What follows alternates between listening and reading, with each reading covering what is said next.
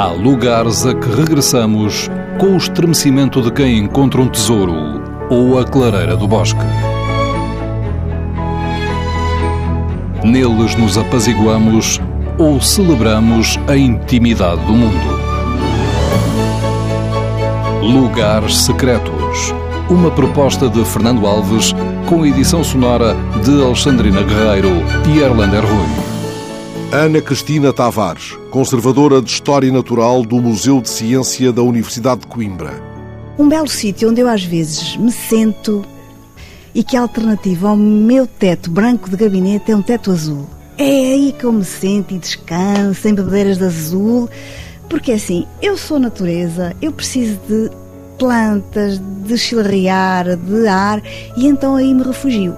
Há uma planta que me marca profundamente. O próprio jardim é muito interessante porque é enclausurado, é muito mignon, é um quadradinho, mas ao mesmo tempo é aberto para o céu.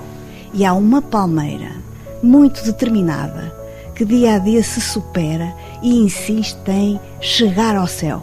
Eu ali me sento e vejo e me revejo e o meu mundo interior, num ápice, se renova.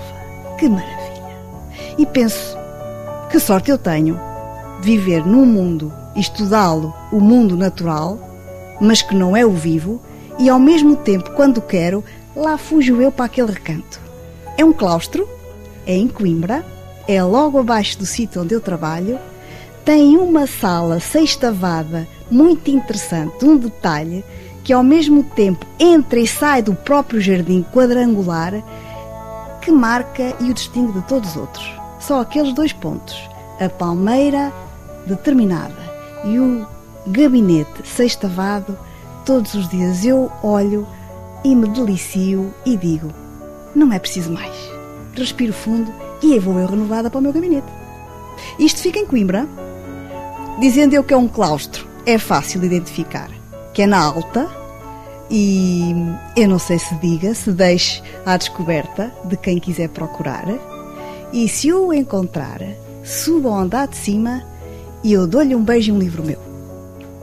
É um espaço muito bonito em que hum, qualquer pessoa entra e sai, porque curiosamente, à volta do próprio quadrado, ele é fechado e aberto, porque tem janelas e portas por onde se entra e se consegue explorar um mundo parado no tempo, o espaço é antigo, secular, mas que ao mesmo tempo nos delicia nos mais pequeninos pormenores por onde vamos passando.